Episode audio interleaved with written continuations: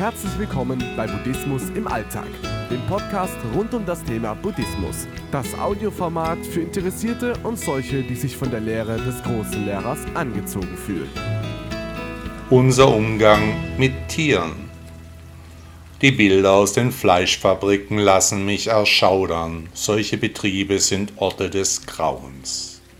Auf der anderen Seite sind wir ja so lieb zu unseren Haustieren Hund, Katze, Vogel, Fisch, Hamster, sie erfreuen sich zunehmender Beliebtheit. Etwa 35 Millionen Kleintiere leben allein in deutschen Haushalten. An den Zuständen in den Fleischfabriken sind wir Verbraucher selbst schuld.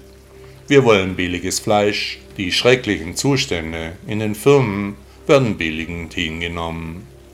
Und nicht nur die widerlichen Umstände der Schlachtung, auch das ekelerregende Leid der Tiere in der Aufzucht scheint wenig zu stören. Wichtig ist, dass es schmeckt. Billig und lecker muss es sein. Mir vergeht der Appetit.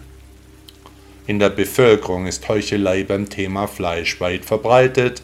Wen man fragt, das Tierwohl ist ja so wichtig. Aber wie steht es mit der Tierliebe wirklich? Ich bin Buddhist. Ich esse trotzdem Fleisch, wenig, aber aus guter Haltung, zu angemessenen Preisen, also nicht billig. Ein Schnitzel für 99 Cent, wie soll das funktionieren? Wie soll hier noch Geld für das Wohl des Tieres eingepreist sein? Seit Anbeginn der Zeit jagen unsere Vorfahren Tiere und verzehren diese. Der menschliche Körper benötigt Fleisch. Unser System ist auch auf den Verzehr von tierischem Eiweiß ausgelegt allerdings auf das Fleisch, das wir uns selbst besorgt hatten, dem wir nachgelaufen sind, es selbst erlegt haben. Die heutigen Fleischfabriken sind eine Perversion, eine absurde Verdrehung ins Krankhafte, eine Monstrosität des Ekels.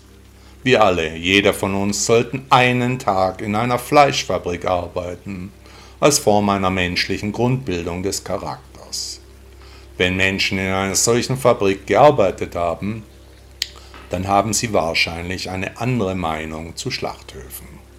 Ob es dann immer noch so gut schmecken würde? Ich behaupte einmal nein. Wäre es zu viel verlangt, Probleme offen und ehrlich anzusprechen, nach echten Lösungen zu suchen, anstatt Ideologien zu verbreiten? Krankheiten, Ausbeutung und Tierquälerei, das System Schlachthof gehört auf den Prüfstand. Manche Tiere sind ihr ganzes Leben auf engstem Raum eingepfercht, werden dann bei vollem Bewusstsein geschlachtet.